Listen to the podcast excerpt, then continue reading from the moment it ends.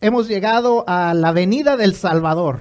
Hemos llegado en nuestra historia, en esta historia, en esta serie de la historia más grande jamás contada. Hemos llegado al punto donde viene el Salvador. Aquel Salvador prometido por Dios desde hacía muchos siglos antes.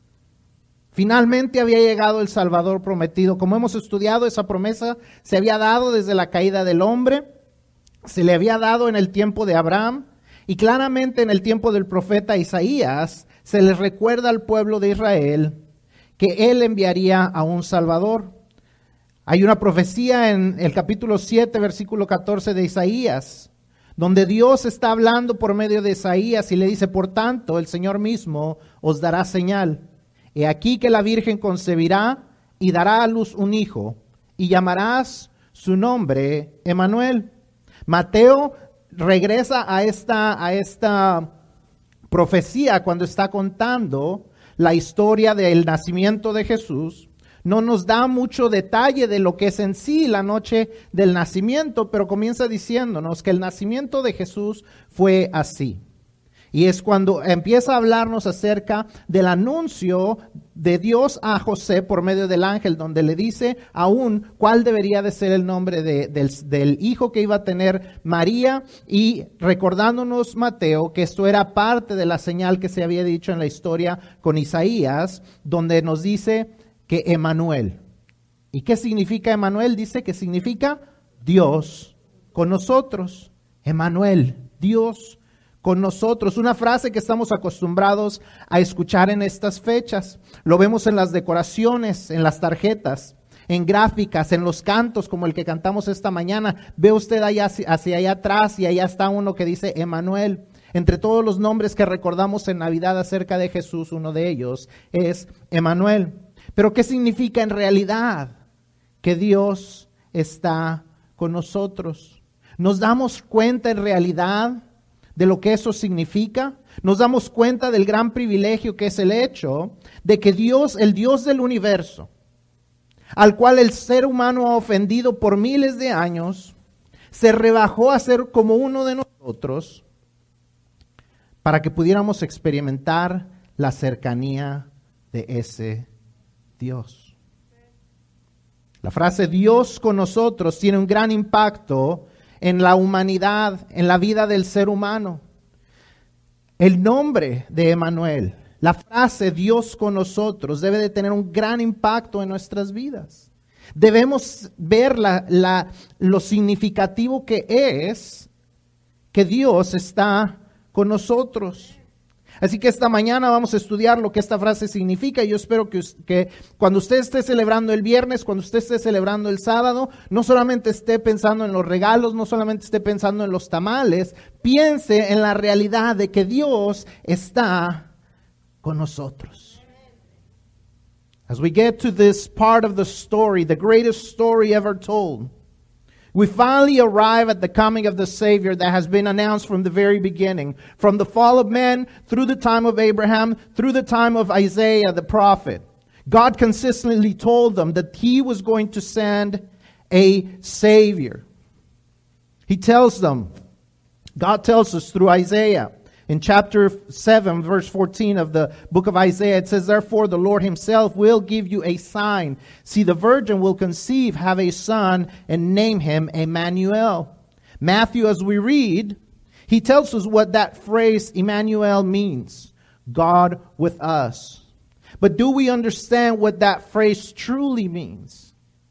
Do we understand what it means, what a privilege it is to know that the God of the universe, the God who created everything, the God who we have offended consistently, lowered himself and he came to be one of us. Not just one like us, but one of us. He came and lived like us.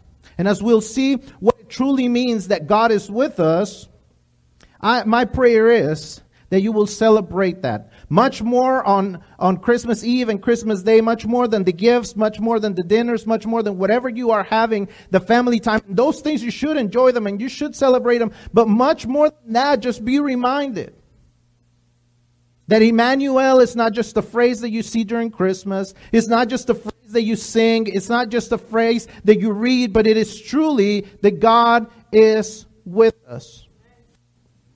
And I want us to understand what that truly means. And that's what we're going to be talking about today. ¿Qué, uh, ¿Qué significa Emmanuel, Dios con nosotros? Si usted está llenando su boletín, vamos a ir llenando las frases y vamos viendo lo que significa verdaderamente esta frase, Dios con nosotros. Número uno, Dios con nosotros significa que Dios está entre nosotros. Dios entre nosotros. En, pequeño, en un pequeño resumen podríamos decir que Dios estaba y está no solo adyacente de nosotros, sino íntimamente cercano. No solamente está próximo, no solamente está aquí cerquita, no solamente está a nuestro alrededor, Él está con nosotros, está cercano a nosotros, está entre nosotros. Cuando Dios se acerca al ser humano, cuando Dios se acerca de, de, los cielos, de donde es su habitación, a la tierra, Él se acerca y vive entre nosotros. Yo no sé si usted alguna vez ha ido al zoológico. Yo no voy porque luego no me quieren dejar salir. Este, no es cierto. Pero eh, usted va al zoológico y usted está con los animales. Pero no está entre los animales, ¿verdad? Los trabajadores del zoológico están entre los animales y saben cómo son los animales y lo que experimentan los animales. Pero nosotros normalmente estamos del otro lado de un vidrio, del otro lado de una reja. Estamos con ellos, pero no estamos entre ellos. Y cuando Dios viene a nosotros, cuando Dios viene a, la tierra, no solamente viene como a una exhibición, viene a vivir entre los seres humanos, viene a compartir sus experiencias, él experimenta lo que ellos sentían. Sintió tristeza, sintió enojo, sintió amor, sintió frustración. Hebreos 4:15 nos recuerda que no tenemos un sumo sacerdote que no puede compadecerse de nuestras debilidades, sino uno que fue tentado en todo según nuestra semejanza, pero sin pecado. Jesús nuestro sacerdote intercede por nosotros porque así es Él, porque Él nos Él sabe lo que hemos experimentado. No hay nada que Él no entienda que usted y yo hemos pasado. ¿Usted ha sentido ansiedad? Jesús sintió ansiedad. ¿Usted ha pensado en la incertidumbre de lo que ha de suceder? Jesús pensaba en la incertidumbre. ¿Usted ha estado enojado? Jesús estuvo enojado. Usted estuvo ha estado triste, usted ha perdido un ser querido, Jesús perdió seres queridos. No hay nada que Jesús no haya experimentado, porque Él estuvo entre nosotros. Él no solamente está próximo, no solamente alcanzó a ver cuando Él estaba en, en, la tierra cómo viven los seres humanos, Él vivió lo que los seres humanos viven. De tal manera que cuando Él intercede por nosotros, Él entiende las situaciones por las que pasamos. El Salmo 103, 13, 14 nos habla de esta naturaleza de Dios. Dice, como el Padre se compadece de los hijos, se compadece Jehová de los que le teme, porque Él conoce nuestra condición. Se acuerda de que somos polvo. Jesús no solamente lo conoce porque es el Dios omnisciente, el Dios que todo lo sabe, sino porque Él mismo lo ha experimentado. Dios entre nosotros. Él tuvo la experiencia humana. Nada de lo que te sucede a ti le es extraño a Él. Y eso nos debe traer gran confort, gran consuelo a nuestras vidas. Que nada de lo que experimentamos lo experimentamos solos de que nada es nuevo para Dios, de que nada es extraño para Dios. Él sabe lo que estás pasando, Él sabe lo que está sucediendo a tu alrededor. Y nuestro sumo sacerdote se compadece e intercede por nosotros. God with us also means that He is among us, that He came among us, that He lived with us, that He came not only near, but He lived with the people, that he experienced the human experience. Whatever you have felt, he has felt it. If you felt anger, he felt anger. If you felt, if you felt anxiety, he felt anxiety. If you felt betrayal, if you felt, if you felt uncertainty, if you felt betrayed by those who you were trusting, he felt those same things. There is nothing that you've experienced that he didn't already experience. And this should bring comfort to our hearts. Because as Hebrew 4:15 says, says we do not have a high priest who is unable to sympathize with our weaknesses, but one who has been tempted in every way as we are, yet without sin. This is part of his nature. Psalms 103, 13 and 14 says, As a father has compassion on his children, so the Lord has compassion on those who fear him. For he knows what we are made of, remembering that we are dust. There is nothing new to God. And it isn't just because he's the omniscient, all knowing God, it is because he has experienced what you've experienced. He has gone through what you have gone through, and he's made it through. So be comforted by that fact that you are not alone because God is with you. Dios no solamente, cuando decimos Dios con nosotros, ¿qué significa? Bueno, significa que Dios está con nosotros. Y van a decir, ah, pues claro, pues si dice Dios con nosotros, pues claro que Dios con nosotros. ¿Qué significa eso? Que Dios vino para estar en comunión con aquella creación que Él hizo a su imagen y semejanza. Como dije, cuando Él, no, él vino, no vino como a ver una exhibición, vino a estar entre nosotros, vino a estar con su creación, vino a tener un compañerismo cercano. Él habló con la gente, Él amó a la gente, Él formó amistades. Juan se refiere a sí mismo como el discípulo al que Jesús amaba. Y no era por presumir, era porque él sabía, él sentía que Jesús, el hombre, le había amado de manera cercana.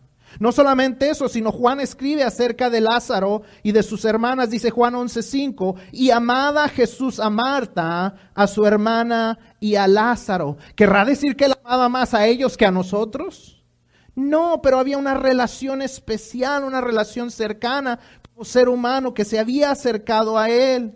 Juan 21, Jesús nos dice que él busca la restauración de Pedro, pero también una reconciliación en su relación. Él estuvo con ellos, tuvo comunión con ellos, partió el pan con ellos, aún les hizo de comer. Estuvo con ellos. Cuando decimos que Dios está con nosotros, debemos verlo no como una relación de conveniencia, sino como una relación de intimidad. Una relación donde no solamente está con nosotros para respaldarnos, sino también para tener una relación con nosotros. Él está con nosotros. Dios estuvo con nosotros. Si el hecho fuera nada más tener una persona perfecta que nunca pecara, que fuera sacrificado por usted y por mí, Él lo hubiera podido hacer. Crear una persona que no pecara, que la sacrificaran, pero Él vino a estar con nosotros. Dios mismo tomó forma de hombre para estar con nosotros para estar entre nosotros, para convivir con nosotros, para tener una relación por amor.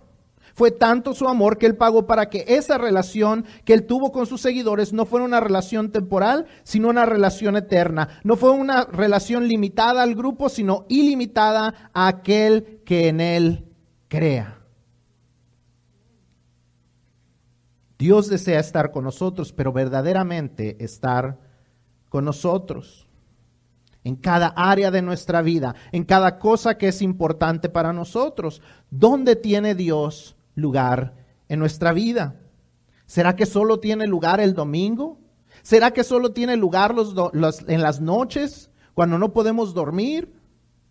¿Dónde tiene lugar Dios en nuestra vida? Porque Él vino para estar con nosotros en todo tiempo, en toda área de nuestra vida. Yo no sé cuántos de ustedes tienen mascotas y yo no sé qué tipo de mascotas usted tiene.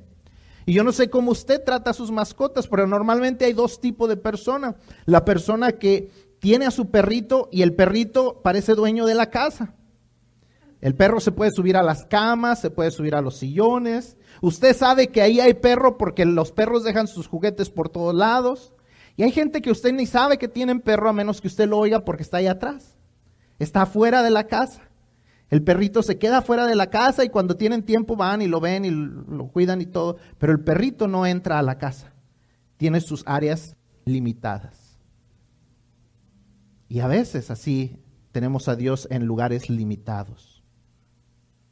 Y como les digo, hay veces que no sabe uno que tienen perro porque no se nota y hay otros que tristemente no se nota que tienen Dios porque tampoco se nota porque solamente está en ciertas áreas, porque solamente es Dios de los domingos, porque solamente es Dios de las necesidades, porque solamente nos acordamos de Él cuando no sabemos qué más hacer. Pero Dios vino a estar con nosotros. See, God came to be God with us. He came to be with his people, to have fellowship with his people, to have fellowship with those, with that creation that was made in his image and likeness. He came to be with the people to have fellowship. It says that he loved people, that he cared for people. John 11, 5 says that now Jesus loved Martha and her sister and Lazarus. He had close relationships. John himself refers to himself as the, as the disciple that Jesus loved. John 21 describes how Jesus wanted to restore a relationship with Peter. In spite of having been betrayed by him, he wanted to restore the relationship. God is God with us, not just when it's convenient, not just when he is needed, but he came to be truly with us, to be constantly with us, to have a, an intimate relationship with us. He was so wanting of this relationship that he paid with his own blood to have that relationship not be a temporary one like he had with the people on earth, but an eternal one. Not only limited to that group, but to those who believed. In every area of our lives, Jesus wants to be with us. But is he with us? Or is he only with us on Sunday mornings? Is he only with us when we need him? Is he only with us when we can't sleep and we're like, well, what should I do? Well, maybe I ought to pray. When does he want to be with us? He wants to be with us all the time. He wants us to truly be with him. Número tres, decir que Dios está con nosotros no solamente es que Dios esté entre nosotros o con nosotros, sino también significa que Dios está por nosotros.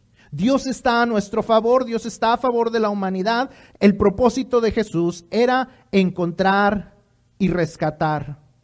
Veamos lo que nos dice la Biblia acerca de la razón por la que Jesús vino. Mateo 1:21, dará a luz un hijo, es parte de la lectura que hicimos. Dará a luz un hijo y llamará su nombre Jesús, porque él salvará a su pueblo de sus pecados.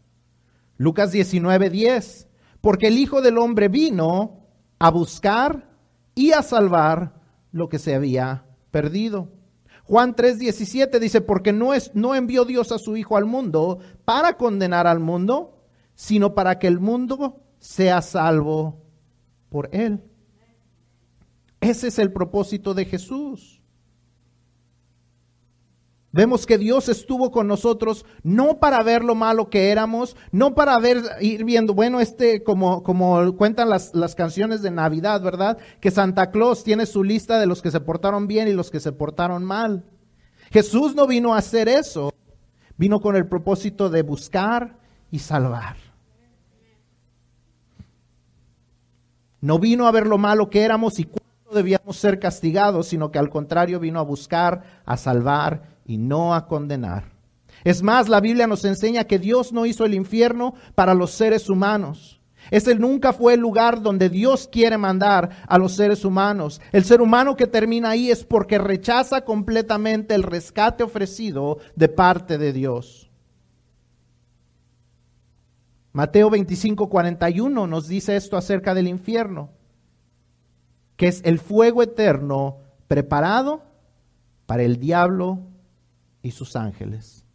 No para ti, no para mí, no para ningún ser humano, no importa qué tan malo sea, está preparado para el diablo y sus ángeles. El ser humano que termina ahí es porque rechaza el regalo de Dios con nosotros, de Dios por nosotros. Dios está a favor del ser humano. Dios no está en contra del ser humano. Nunca pienses que Dios te odia o que se está ensañando contigo. Al contrario, Dios está deseando que aceptes su ayuda para rescatarte. Dios con nosotros significa que está no solo a nuestro lado, sino de nuestro lado. Y en las palabras de Pablo en Romanos 8:31, ¿qué pues diremos a esto? Si Dios es por nosotros, ¿quién contra nosotros? So the third thing that we know that God with us means is that God is for us. God for us. God is in our favor. God is on our side. We know this because that's what the Bible tells us. Matthew 121 says that Jesus came says, "She will give birth to a son and you are to name him Jesus because he will save his people from their sins." Luke 19:10 says, "For the son of man has come with this purpose to seek and to save the lost." John 3:17 says, "For God did not send his son into the world to condemn the world, but to save the world through him. See, Jesus doesn't come like Santa Claus comes. See, Santa comes and he does a list to see who's naughty and nice. Jesus came to find and to save, not to condemn. The Bible teaches us that God doesn't want to send people to hell. He didn't create hell for humanity. Matthew 25 41 tells us the eternal fire is prepared for the devil and his angels. That was the original purpose of hell. No one ends in hell because God wanted to send them to hell. People end in hell because they reject God's rescue, God's gift of God with us, God for us. God is on our side. God is on the side of humanity. God does not hate you. God is not against you. God is not working against you. He is not trying to hurt you. In fact, the opposite is true. He wants you to accept His gift. He wants you to accept His help. God with us not only means that He is by our side, but on our side. And in the words of Paul in Romans 8:31, what then are we to say about these things? If God is for us, who is against us? Y por último, Dios está entre nosotros, con nosotros, por nosotros y en nosotros. Dios sigue estando íntimamente presente en los que lo reciben. Dios está en nosotros. Jesús ascendió no está ya entre nosotros físicamente, pero está entre nosotros porque está en aquellos que han creído en Él. Cuando Jesús dice en Mateo 28, 20 que Él estará con nosotros todos los días hasta el fin del mundo, claro que sabemos que Él no está aquí de manera corpórea junto con nosotros. No lo podemos ver, pero aquellos que lo hemos recibido sabemos que Él está en nuestro corazón. Tenemos la certeza de que su presencia está con nosotros. Sabemos que hemos podido dejar la vida antigua, no por nuestras fuerzas, no por nuestra voluntad, sino porque Él está en nosotros y nos va transformando poco a poco. Algunos más rápido, algunos más lento, pero todos vamos siendo transformados. Los que lo tenemos con nosotros, en nosotros, sabemos que caminamos por la vida de una manera distinta a los demás porque el Dios del universo está con nosotros, por nosotros, en nosotros. Qué gran milagro, qué gran maravilla. Si tú dices que eres cristiano y esto no te trae paz, averigua si verdaderamente eres cristiano. Porque Dios está en ti si verdaderamente has hecho una decisión. Cuando Él viene, la vida ya no puede ser igual. El fallar, eh, eh, perdón, el Dios del universo habita dentro de nosotros. No que no vamos a fallar más, pero la vida se cambia completamente. La historia mundial se divide en el antes y el después de Cristo. Ahora le dicen que la era, la era moderna, pero sigue siendo el mismo tiempo. El año cero de la era moderna o de después de Cristo o antes de Cristo sigue siendo lo mismo. La historia se divide por Jesús. Y tu historia se divide en el antes y el después de Jesús. Una división grande entre quién eras antes de que Dios estuviera en ti y después de que Él vino a habitar en ti. So we know that God is among us. He is with us. He is for us, but He is also in us. When He says in Matthew 28 20 that He will be with us every day until the end of age, obviously we don't get to see Him around us. He ascended up to heaven, but we know that He is with us because He is in us. We have that certainty that He lives in our hearts. We know that He walks with us. We know this because we have left things behind that we thought we never could. Because we've been able to leave things behind, not because of our own strength, not because of our will, but because He has done it in us. Because He wants to transform us. Because He has transformed our lives. Because He has shown us His mercy. Because even when we messed up, He is there with us. He is there to forgive us, to rise, to, to lift us up, to help us keep going. Some of us change quickly, some of us change a little bit slower. But all of us are transformed when we are truly believers, when we are, have truly allowed Him to live in us. Our lives cannot be the same. If your life is the same, if your life has not been transformed in some way, in some manner, when you receive Jesus, you really ought to an- analyze whether He is in you or not and make a decision for it.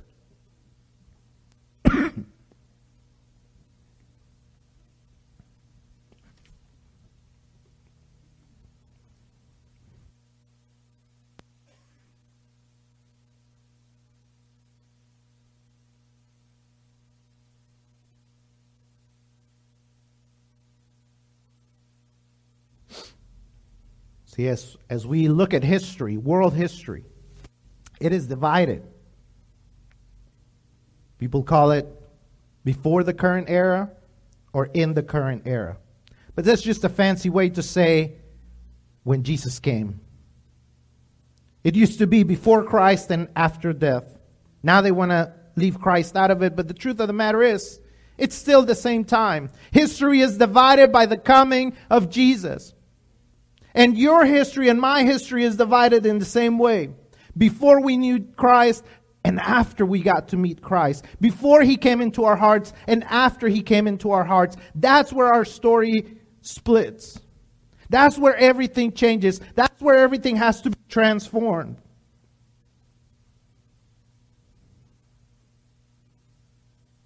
When he comes into us, nothing is ever the same.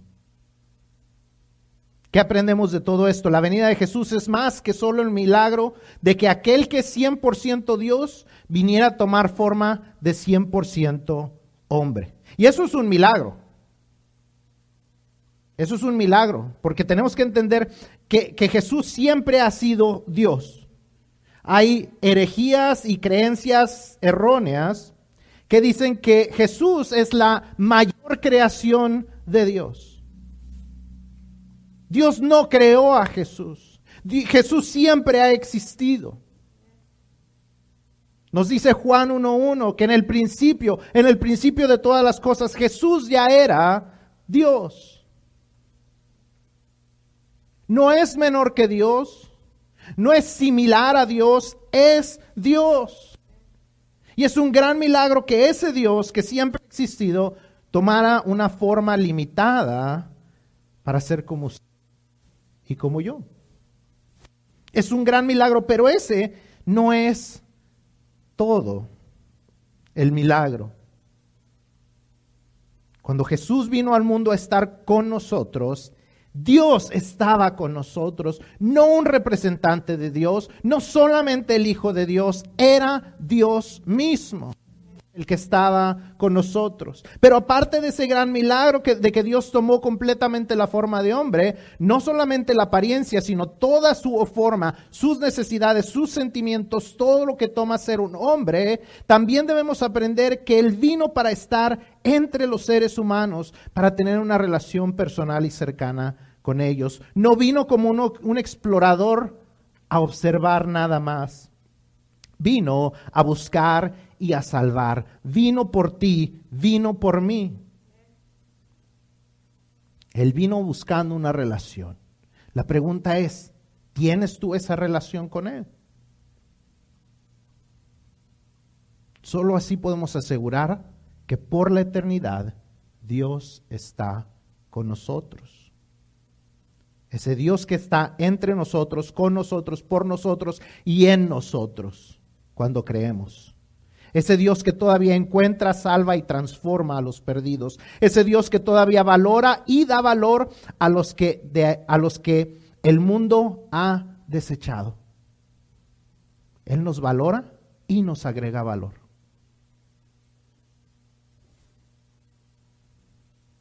Dios con nosotros. Ese Dios que un día me rescató a mí. Ese Dios que decidió un día rescatarme a mí.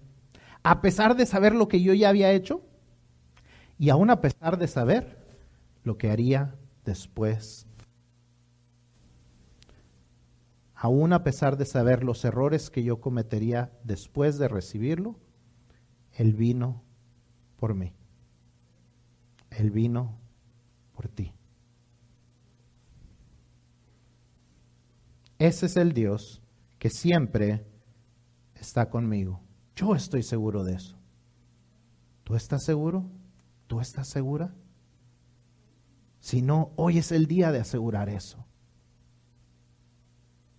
See, what do we learn from all this? Yeah, God is with us, and we say it, and we have Emmanuel, and we sing to Emmanuel. But what does it what does it teach us? Well, it ought to teach us that God with us goes beyond just the great miracle, because it is a great miracle that, that the great God of the universe came to be with us. Not just a representative of God came through Jesus. Not just the Son of God came through Jesus. It was God Himself that walked with us. Not just in appearance, but in, in, in, in everything that it took to be a man, He was 100% a man. He didn't come as an explorer just to observe. He came to be with us.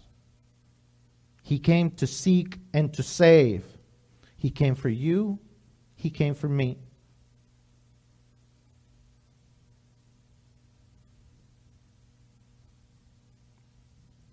He came to transform our lives.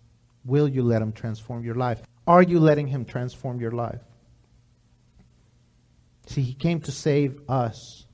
He came to save me in spite of what I had already done, in spite of knowing what I would do after I said that I had received him, in spite of the mistakes, the big mistakes that I would make. In spite of that, he came to be with me. In spite of the mistakes you've made, and in spite of the mistakes you will make, he came to be with you. I am certain that he is with me. Are you certain that God is with you? If not, today is the day to ensure that. God with us. As you celebrate Christmas this week, remember, God came to be with us. If He is with you, rejoice. No matter what you're going through, remember that God is with you, that He is for you, that He is among you, that He is in you. But if you're not certain of it just yet, be reminded of that. That He came to be with you. That you can decide to let Him be with you for eternity. Esta semana al celebrar Navidad, recordemos que Dios está con nosotros, que Dios está por nosotros, que Dios está en nosotros. Gocémonos por eso, sin importar lo que está sucediendo en nuestras vidas, sin importar la incertidumbre que pueda haber a nuestro alrededor, la falta de paz a nuestro alrededor. Tengamos nosotros paz porque Dios está con nosotros. Pero si no tenemos esa seguridad todavía, hagamos la decisión, tomemos la decisión de decir, yo quiero que Dios esté conmigo. Vamos a inclinar nuestros rostros en este momento. Hoy es el día. Si usted no conoce a Cristo como Señor y Salvador, si usted no tiene la seguridad de que Dios está con usted, hoy es el día para tomar esa decisión de decir, yo quiero que Dios esté en mí, conmigo, por mí. Today is the day that you can make a decision where you can say, God, I don't think you are in me. I want you to be in me. I want you to be with me. I want, to, I want you to be for me. I want to have that relationship with you. I don't just want to come to church, but I want to be with you. If you want to make that decision today, I want, I, I want to invite you to stand up. I want you to stand up because I want to pray with you and I want to pray for you. I want to help you grow in that relationship. Si usted quiere hacer esa decisión en esta mañana, yo le invito a que usted se ponga de pie. Que usted se ponga de pie y usted, eh, para poder estar, orar por usted, ayudarle en esa relación donde Dios estará con usted.